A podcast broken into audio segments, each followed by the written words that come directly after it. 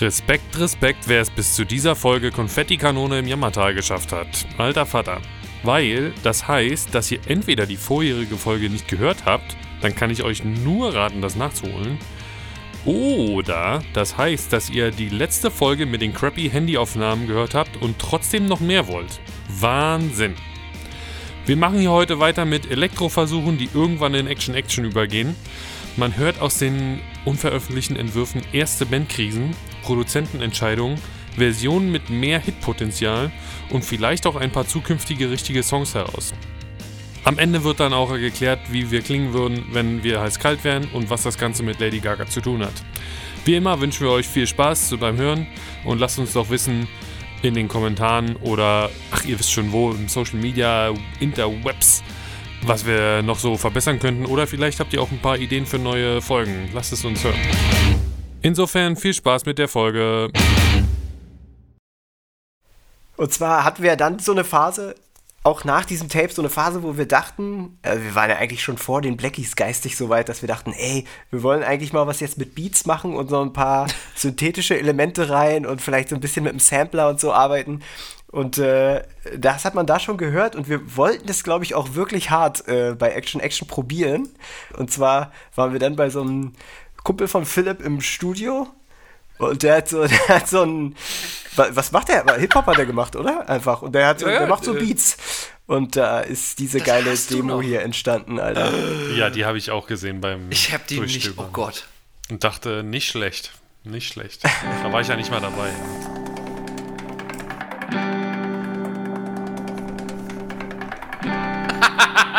oh Gott. Na, wart's mal ab, da kommt noch gleich.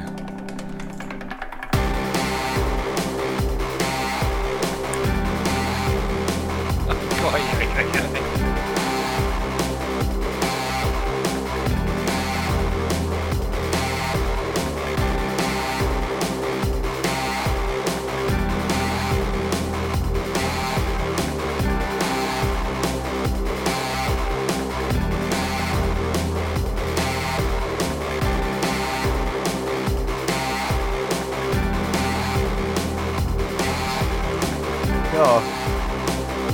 Mehr passiert eigentlich nicht.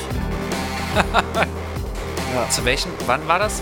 War es 2013, war in der ne? in Vorbereitung zu Action Action. Also genau, ich mhm. glaube 2013. Ja. Da muss man sagen, Die dieser Song, als ich den gehört habe, also ich finde das für uns, ich würde das halt niemals so machen, weil ich dachte, okay, war ein Griff ins Klo an der Stelle. Aber ich gebe dir Brief und Siegel, wenn das so die Blackies raushauen würden, es wäre nicht mal komisch. Also, äh, Blackout Problems, wir hätten da einen Song zu verkaufen, wenn ihr Bock habt. Die haben ja auch letztens zu mir gesagt, die haben diese neue elektronische Schiene auch echt erst dann eingeführt, nachdem sie unser Tape gehört haben. Ja. Aber es ist lustig, dass du den vorgespielt hast. Ich habe die Originalversion, die, worauf diese Elektroversion drauf basiert, in meinem Ordner. Soll ich die mal vorspielen? Ja, bitte. Ist da mehr als diese eine äh, Gitarre? Die ja, ich würde sagen, das okay. ist viel mehr ein Song. Äh, und By the way, das ist ähm, in, bei mir in einem Ordner, der heißt interessant, nochmal anfassen, Fragezeichen. Genau, die Demo heißt, da passiert doch gar nichts.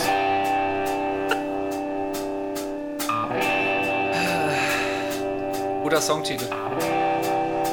Auf jeden Fall Gitarre, auch auf jeden Fall Sashi.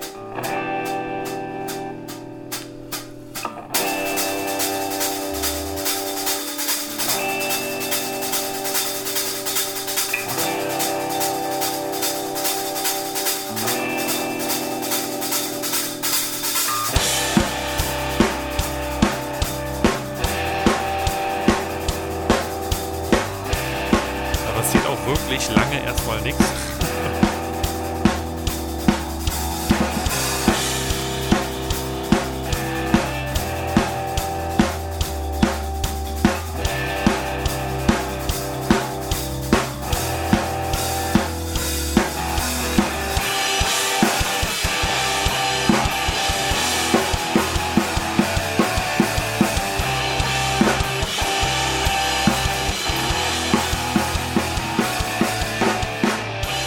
perfektes Beispiel für, da würde ich jetzt sagen, cool, die Strophe oder das, was man da jetzt als Strophe betiteln würde, ist so, da passiert wirklich so wenig, da könnte ich mich einfach mit dem Gesang hier so reinsetzen und ganz viel machen.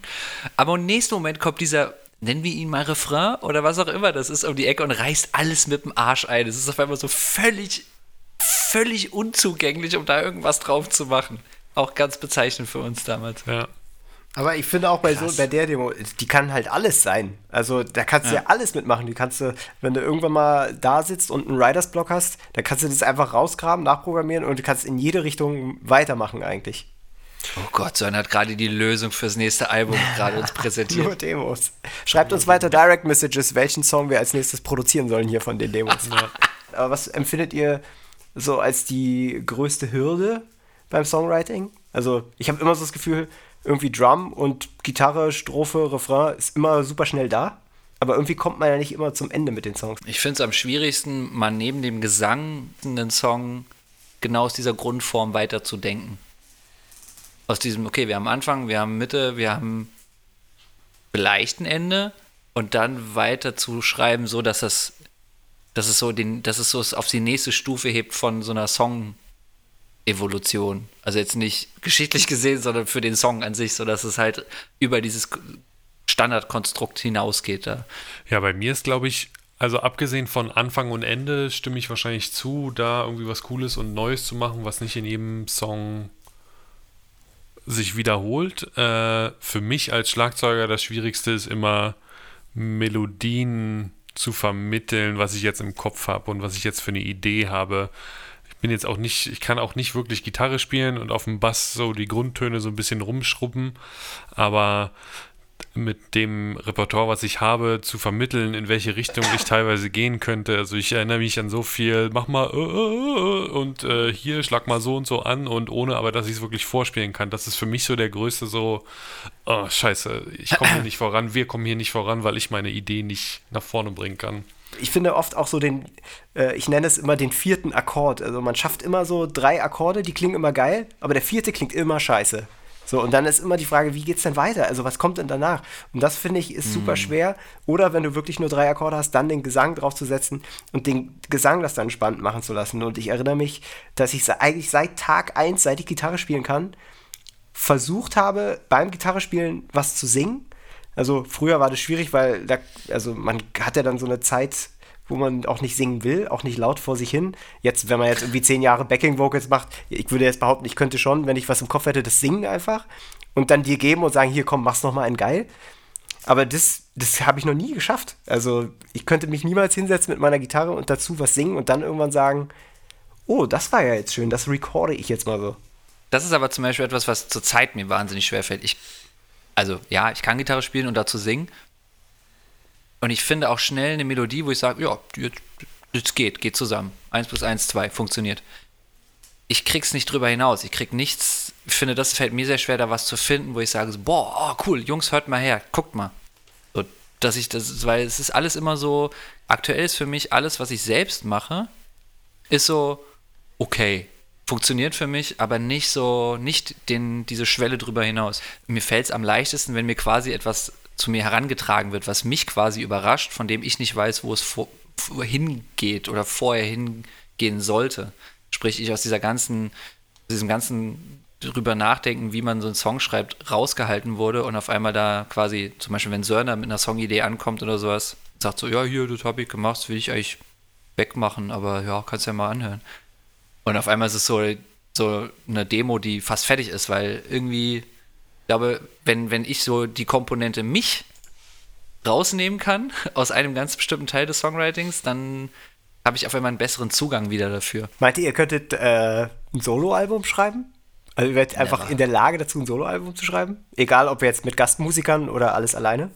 Na, mit Gastmusikern, die meine, meine äh, Unfähigkeit an den Instrumenten wettmachen könnten, äh, würde ich es vielleicht eine Chance geben, aber alleine auf gar keinen Fall.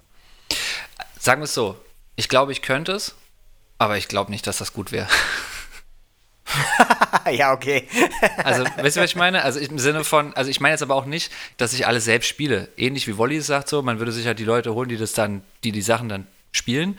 Aber ich glaube halt trotzdem, es wäre nicht so krass, es wäre irgendwie nicht so geil, sondern es wäre halt genau das, so dieses, ja, es geht bis zu einem gewissen Punkt, ist gut. Da ist vielleicht so eine Nummer dabei, die so ein bisschen drüber geht, aber der Rest ist so, ja. Ich hätte auch voll äh, Respekt vor diesen ganzen Entscheidungen, die man, also künstlerische Entscheidungen, die man an jeder Ecke treffen muss. Kommt, kommt jetzt hier ein C-Part, kommt hier ein Refrain und es ist eigentlich, also solange du jetzt nicht äh, die ganze Zeit schon Guest-Musicians hast, also eigentlich als Band agierst, sondern wenn die Guest, GastmusikerInnen dann erst im Studio dazukommen und du vorher die Songs fertig machst, dann hast du ja nie jemanden da, der sagt wie, nee, dit, Alter, dit ist richtig geil. Und ja. ich, das würde mir voll fehlen, weil man braucht ja irgendwie eine ne äußere, einen äußeren Input, der sagt, nee, die Richtung, dit ist das Wahre.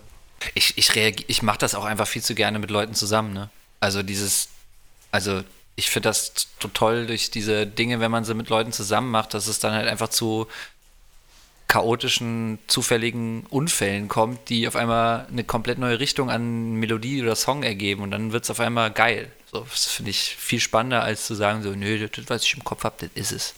Weil meistens ist es das bei mir nicht.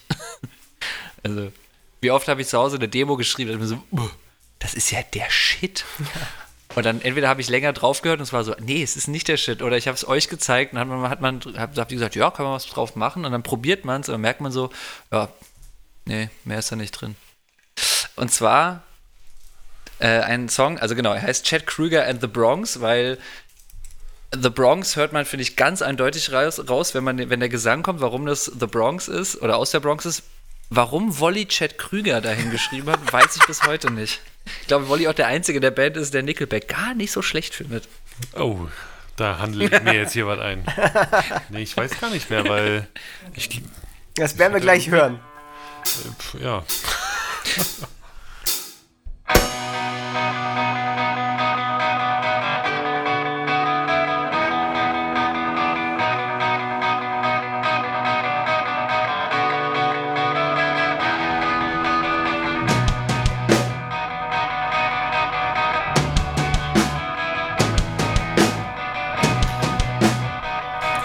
Wieder ein Beweis dafür, dass wir lange Anfänge geliebt haben.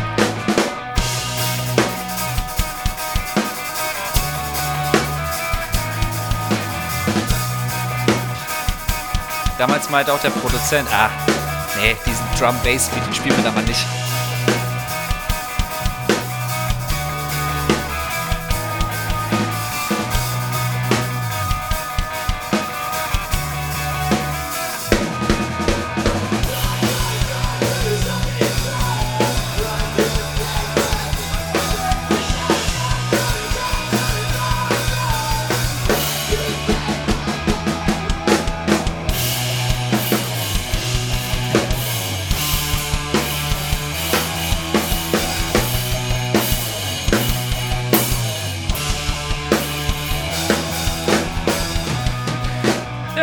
Action damals dann daraus geworden. Ich glaube, ich habe einfach, es tut mir leid, das ist jetzt so zu sagen, aber ich, der Gesang hat mich an Chad Krüger erinnert. ja, ich finde äh, zwei Sachen auf jeden Fall bemerkenswert. Ähm, man hört krass, dass, es man, dass der Song nochmal produziert wurde, von jemandem angefasst wurde, der gesagt hat, nee, der Anfang muss kürzer und der Refrain, also da muss eine Strophe und ein Refrain und ein kurzer Anfang also so wie Action Action dann halt auch ist, kann man sich ja überall anhören.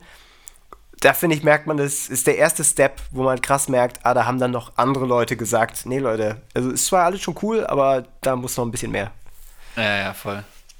Ähm, den haben wir ja damals geschrieben, wir ähm, 2013, als wir ähm, Sören, Wolli und ich waren ja mal eine Zeit lang, bevor der, die anderen Jungs dazu kamen, quasi die die Musiker bei Milliarden hinten dran, hinter, also die, die Band quasi. Das kann man wir jetzt, kann man jetzt auch mal ehrlich sagen, wir haben diesen Charterfolg äh, quasi eingeleitet. Dadurch, dass wir aufgehört haben. Ich meine, wir kamen an dem Tag, als wir Chad Krüger aus The Bronx, aka Action Action, geschrieben haben, von dem Management-Meeting mit Milliarden oder mit Benny und Jojo und deren Management, um die mal kennenzulernen, und sind danach nochmal in den Proberaum gefahren und seht, wo wir gelandet sind, in diesem Podcast. wo wir uns, wo Opa erzählt vom Krieg mäßig, wir uns jetzt über unsere alten geilen Demos unterhalten. Ist euch mal aufgefallen? Beim ersten beiden Albums ist es ein bisschen anders, aber ab, ab da, ab diesem Moment ist in, bei jedem Album, was wir gemacht haben, gibt es immer mindestens einen Song, der wie Weezer klingt und der auch Weezer im Titel hat. Es gibt mindestens, also das gab es vorher auch schon, aber es gibt immer mindestens eine Abtempo-Nummer. Und es gibt immer mindestens einen Song, der The Bronx im Titel hat oder nach The Bronx klingen soll oder so ein bisschen äh, Punk, Rock mit größerem Rock quasi ist. Und äh, das gibt es auch auf jedem Album, haben wir immer diese drei Songkategorien vertreten. Oder zum hm. Beispiel ähm, äh, Expectations, der so eine abgehackte Strophe hat. Wir haben auf jedem Album immer einen Song mindestens, der so eine ähnliche abgehackte Strophe hat. Also wir haben 50 Frags, wir haben Expectations, äh, wir haben Nightcaps mit der abgehackten Strophe. Ich weiß nicht, wie jetzt beim Morgen anders. Achso, Leben lang, ja. Aber gute Überleitung. Ich hatte hier eine Version von Expectations, die fand ich interessant, weil die noch so völlig was anderes ist.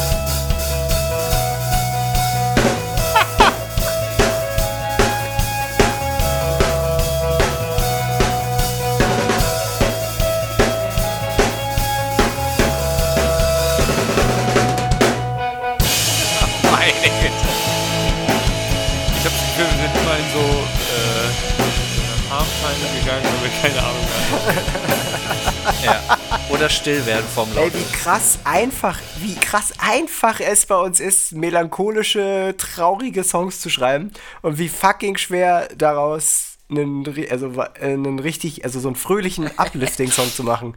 Ich, also das ja. ist, das beherrsche ich bis heute nicht. Und äh, also ich finde die Version auch mega gut, also total geil. Aber auf sowas wie Expectations, also ich habe wirklich da einen Produzent für gebraucht. Passt mal auf, wenn wir jetzt bei Expectations sind, und zwar war eine Gesangssession, die wir hatten, weil ich nicht genau wusste, wo das so gesanglich hingehen soll. Deswegen haben wir mit einer, haben wir dann auch einen Layout-Text gehabt und dann war so, oh, was macht man denn? Ja, komm, wir machen jetzt mal, yeah, your mother, yeah, your mother was right.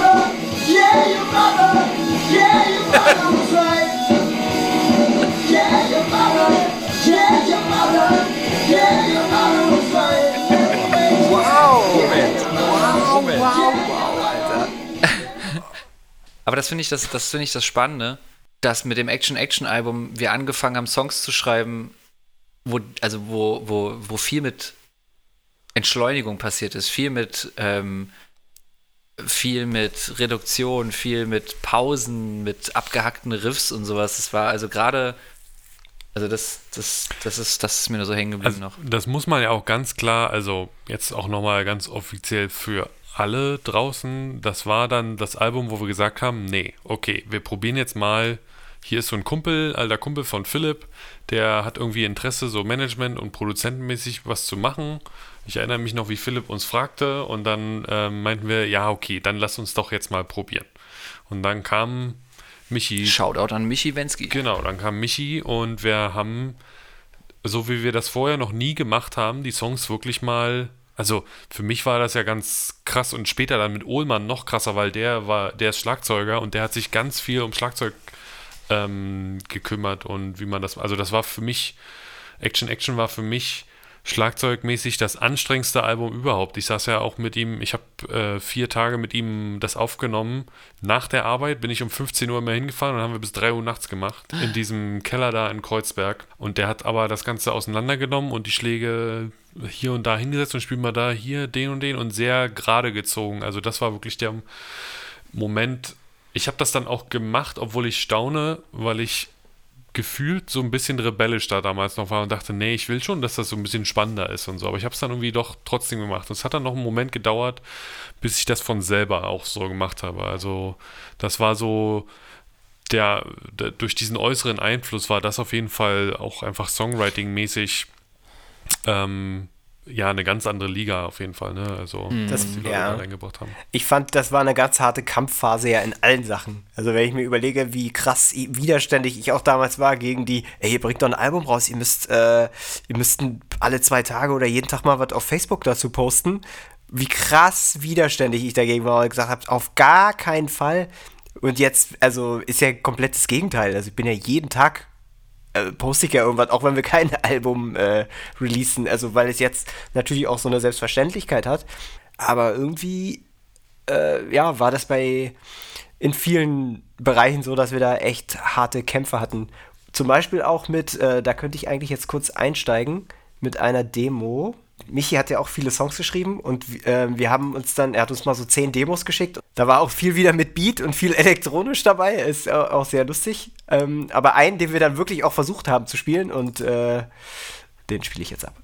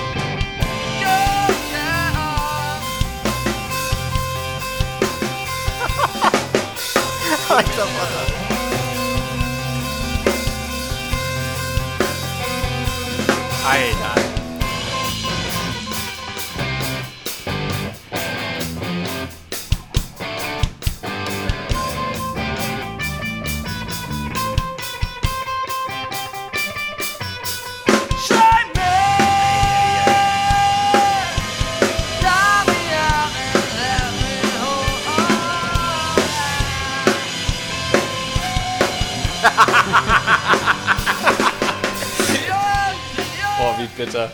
Also zwei Sachen. Man hört kra unseren krassen Unwillen, eine Demo für uns aufzunehmen, die jemand anders geschrieben hat. Also dieses von der Stange was zu nehmen. Man hört es so krass raus, dass niemand Bock hat, das zu spielen. Philipp singt irgendwas, die Gitarre ist komplett schief und also man hört es richtig raus aus der Demo, dass eigentlich niemand da gerade so Bock drauf hatte.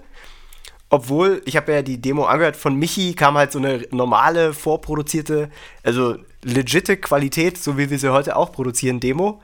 Und dagegen das dann da im Proberaum völlig lustloses dahinge, äh, Dahingemache. Ich erinnere mich genau an diese Unterhaltung, weil Michi hat sich den natürlich auch angehört und ich weiß noch, dass er meinte so, Alter, wie soll man das auch irgendwie beurteilen können, wenn ihr den so scheiße spielt, ob das irgendwie funktioniert oder nicht? Man muss, selbst wenn man Demos jetzt noch nicht so richtig, man muss sie gut spielen, damit man sie besser beurteilen kann. Und dann war so, ja, wo hat er auch recht, das war echt scheiße gespielt. Wir hatten schon, ich, äh, Philipp hat schon gerade mal angerissen. Ich kann mal hier nahtlos weitermachen. Mal sehen, ob ihr noch wisst, was das hier ist. Ah ja, ja, den habe ich auch. Stark.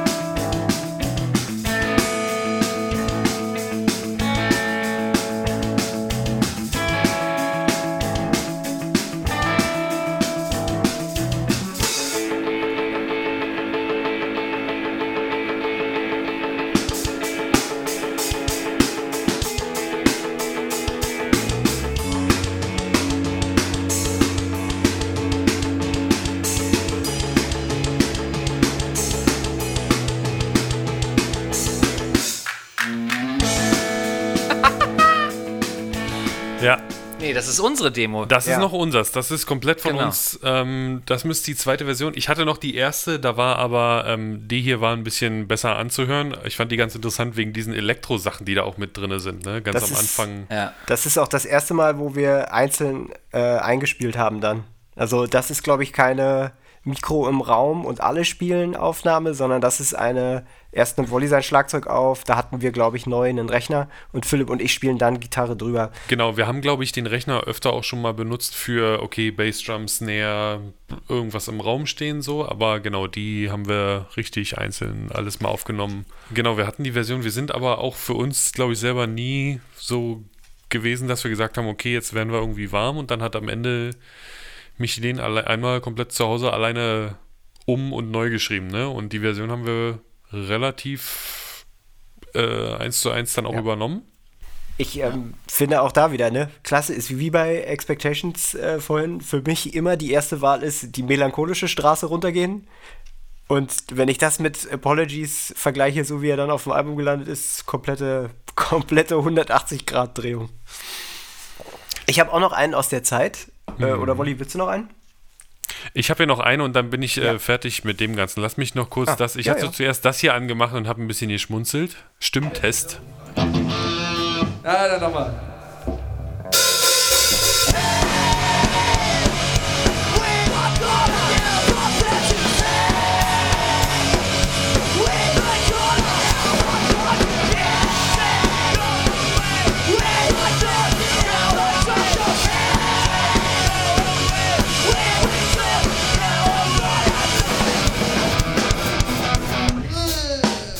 Mit der grandiosen Zeile Eat Shit, Go Away. Auch bezeichnend für die Zeit, äh, so einen Stimmtest zu machen. Mal gucken, wie es klingt. Mal gucken, wie. Äh, haben wir, glaube ich, vorher so in der Art noch nicht gemacht. Und die, äh, hier ist noch eine Demo von dem Song, die ich ganz interessant fand, weil der da auch noch ziemlich viel anders ist.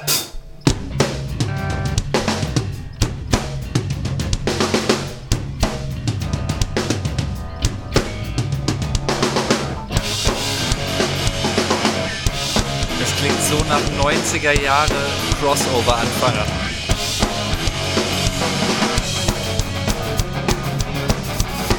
Viel zu schnell,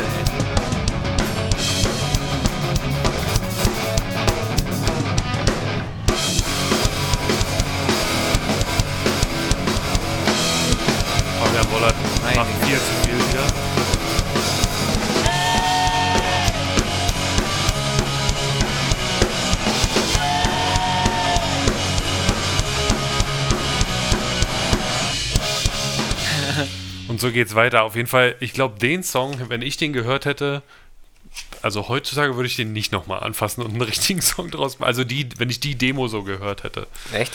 Wo ich den Stimmtest gerade gehört habe, dachte ich, oh, finde ich in der Version eigentlich geiler, wenn man das so auch aufs Album kriegt. Ich habe eine Version von Dark Blue Grey gefunden, die ist, finde ich, also das will ich euch nur mal kurz vorspielen, das müssen wir nicht mit reinnehmen. Finde ich ja fast den viel stärkeren Refrain hinten raus. Kennen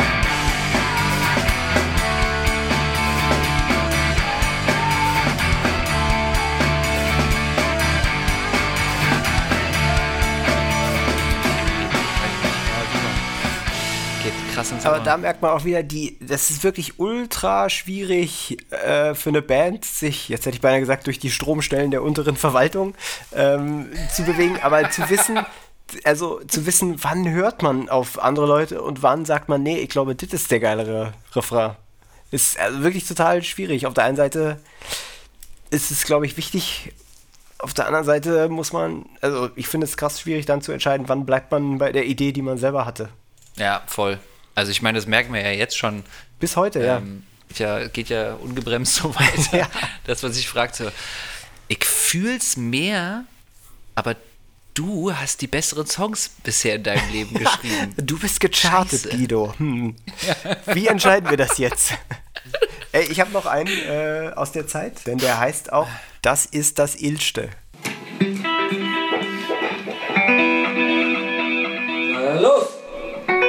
Handy aufgenommen.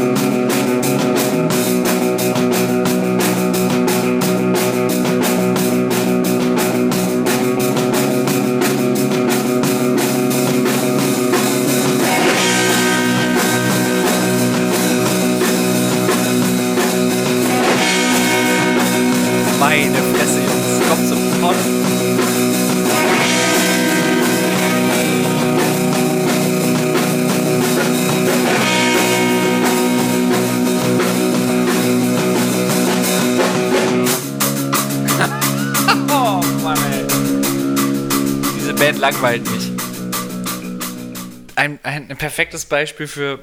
Ja, was? Ich fand, er fängt gut an. Ey. Also, und äh, der hat gute Momente. Man hätte vielleicht alles statt 16 Bars 8 Bars machen können, aber Ich, ich hätte noch ein bis drei mal gucken, äh, Songs äh, oder Demos für die Kategorie könnte man nochmal anfassen. Finde ich irgendwie spannend heute. Und zu dem hier, ich bilde mir ein, das ist der allererste Song, den wir zu Hause mit mehreren Leuten vom, Probe, äh, vom Rechner geschrieben haben. Oh Gott. Oh Gott, ja. Warum? what the fuck? Ich meine, war ja gut, dass wir viel ausprobiert haben, aber zielgerichtet war es echt nicht. oh, Scheiße. Oh Gott. Oh mein Gott. Oh Gott, ich sterbe. Oh mein Gott. Das klingt wie so eine Demo auf einem Keyboard. So ein Casio Kinder Keyboard, Demo 1. Könnte man auch noch weiter. Spuren wir mal ein bisschen vor. Warum ist der Song mit dem Ordnernamen, das können wir nochmal anfassen.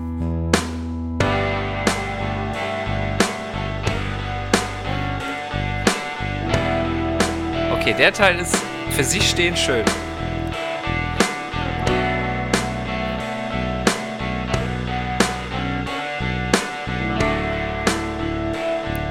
Und dann geht es immer so weiter. Ich fand das jetzt, äh, ich meine, es ist reduziert und nicht viel los, aber und diese Anfangsgitarre, ja, okay, die ist Quatsch, aber Gott. Diese, ja, was ist das da für ein Effekt? Piano. So ein Flanger-Effekt da? Keine Drehmoment-Effekt? Ahnung, wir haben in Cubase irgendwas wild zusammengedrückt und einfach losprobiert. Ich- ist ja sehr, sehr viel Platz, um Gesangsmelodien zu finden. Also. Und na, ihr wolltet ja High Sky Rip-Off auch noch hören, dann machen wir das auch noch schnell. Da kann ich mich auch gar nicht mehr daran erinnern. Aber auch geiler Computer.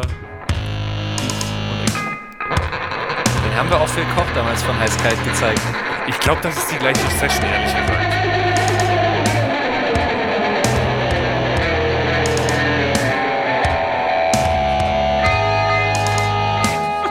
Meine Güte.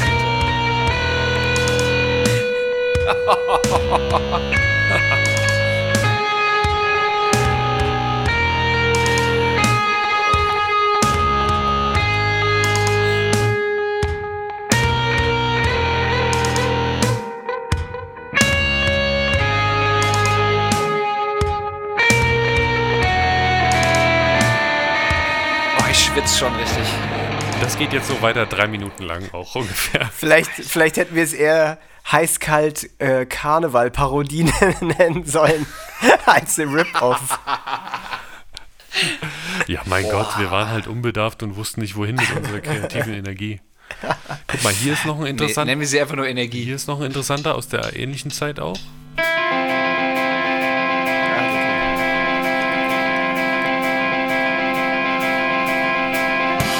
Habe ich ein ganz krasses Veto eingelegt damals.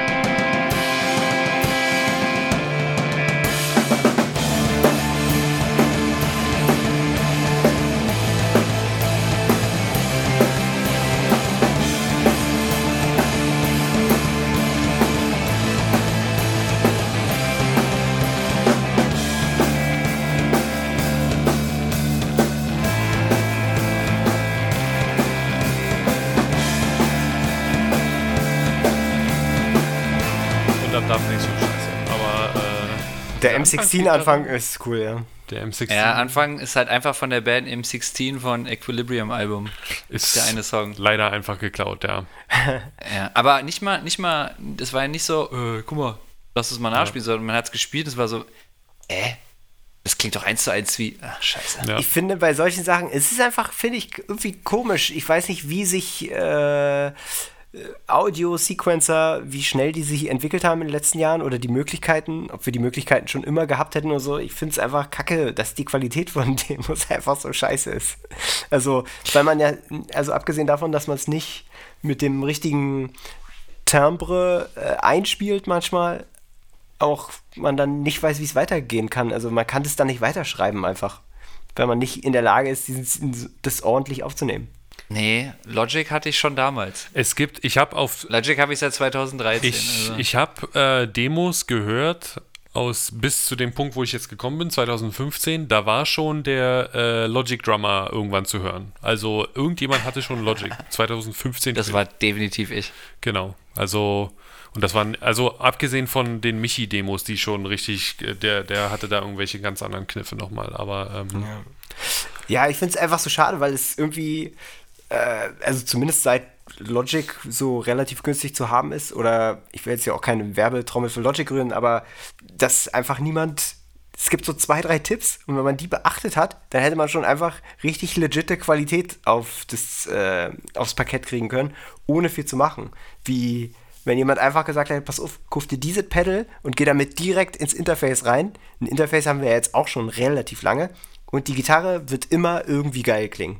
Fertig. So, und dass man, also, das ist ganz wenig Hinweis nur, aber man hätte damit äh, sehr viel früher, glaube ich, schon sehr viel bessere Demos äh, also einfach machen können. Ich glaube aber trotzdem, es ist die Attitüde.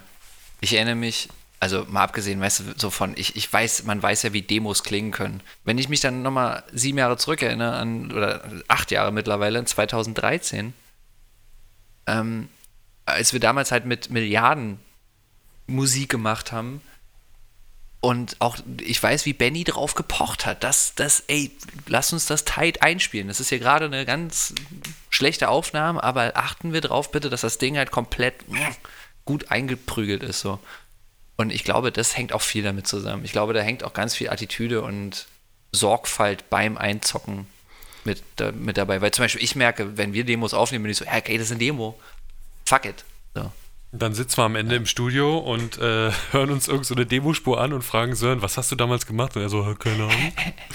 Ja, aber das ist halt auch das Ding, ne? Wenn ich, wenn ich diesen M16-Song, wenn ich jetzt ein Logic-Projekt dafür hätte, dann könnte ich wenigstens die Gitarre nochmal hin und her schieben und schnell mal eine neue einspielen. Naja. Und äh, weißt du, bis, wir, bis man den, bis man eine Handyaufnahme wieder anfasst, ein halbes Jahr später, kann sie, also als Gitarrist, ultra schwer, sich daran zu erinnern, wie man das gespielt hat. Und dann fässt du es nicht nochmal an. Wir haben ganz oft eine Datei in den Ordnern liegen. Also es gibt eine Version und dann gibt es die Version, die auf dem Album ist. Also das, was dann im Studio passiert ist. Und mittlerweile haben wir vier oder fünf Versionen Seit, zumindest bei allen Songs, die wir mit Logic produziert haben. Das heißt, es gibt immer überall auch eine Alternative. Also. Ich glaube, es ist genau, es ist ein Mix aus, wir beschäftigen uns auch ganz anders mit den Songs, die technischen Möglichkeiten. Ähm, ich meine, man muss mal bedenken, wir haben diese Band angefangen, da war das erste iPhone ein Jahr draußen und ich glaube, ich habe mein erstes iPhone vier Jahre später erst gehabt. Also irgendwie so, da haben wir ja wie haben wir überhaupt, ja, wie, wie ihr schon gesagt habt, Laptop einfach hingestellt und Fotobooth aufgemacht und jetzt inzwischen. so geil. und das ist ja, ich meine, das ist ja, für mich ist immer das, als ich diese, ähm, jetzt die neuesten Logic-Sachen so gesehen habe, jetzt ist das auch erst in einem Status, wo das, finde ich, so gut zu gebrauchen ist, weil du wirst halt, du wirst halt, ähm, es wird alles so einfach gemacht, dass du wirklich kreativ sein kannst und dich nicht mit dem Programm die ganze Zeit beschäftigen musst, weil das finde ich ist gerade in diesem kreativen Prozess ganz wichtig.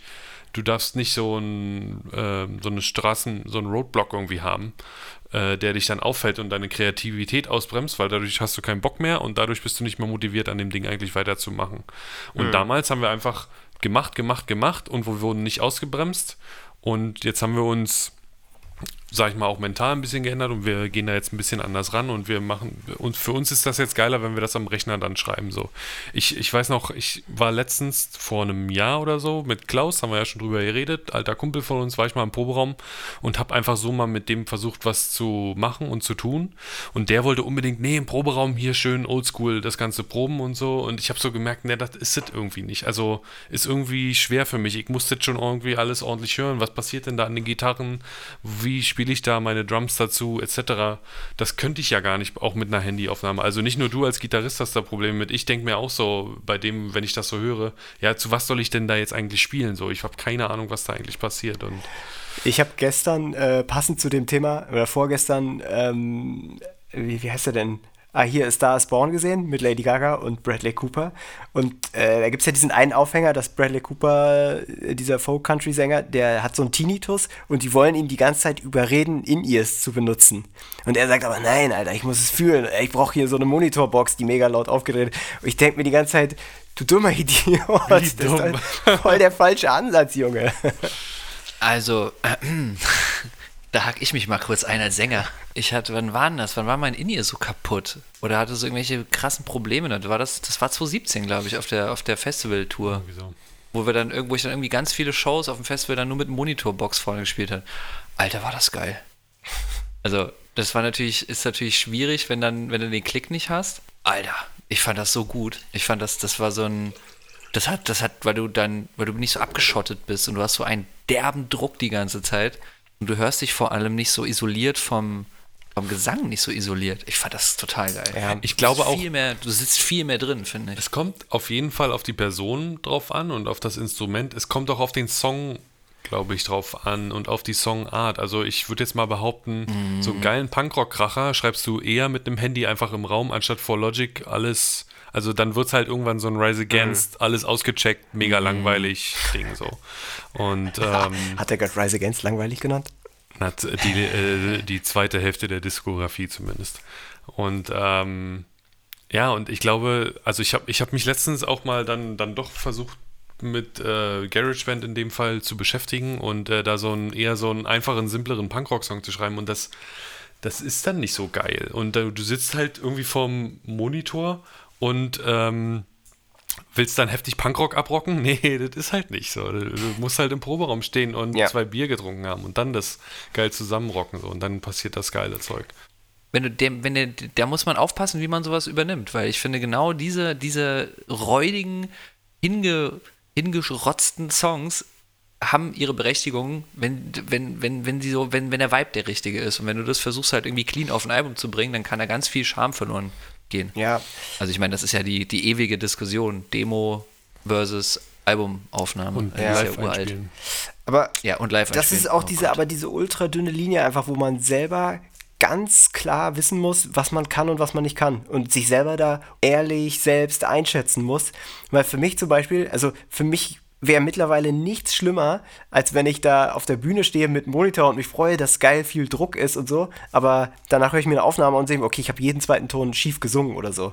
Da habe ich lieber meinen Gesang viel zu laut im In-Ear und höre, was ich singe und denke mir, und wenn es tight ist, dann macht es ja auch mit in ihr Spaß. So, und wenn es nicht tight ist, dann hast du halt einen unangenehmen Moment auf der Bühne. Aber mhm. das ist in dem Moment besser. Klar, Bradley Cooper in Star is Born ist natürlich der perfekte Musiker, der auch perfekt improvisieren kann mit jeder Band, jederzeit.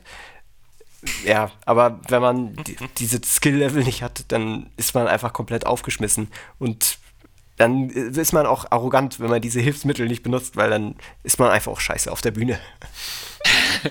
Ich finde es vor allem super, dass wir es endlich geschafft haben, Smile and Burn, Bradley Cooper und Lady Gaga in einem Thema, Themenblock zu benutzen. Sehr schön, ja. Und jetzt ist Philipp endlich glücklich. Wieder ein Item von der Bucketlist abgehakt. Das war nun die Folge, wo wir hauptsächlich über die Demos zu Action Action geredet haben. Wie immer hoffen wir, es hat euch gefallen und es wäre mega, wenn ihr beim nächsten Mal auch wieder dabei seid. Bis denn, ciao, ciao!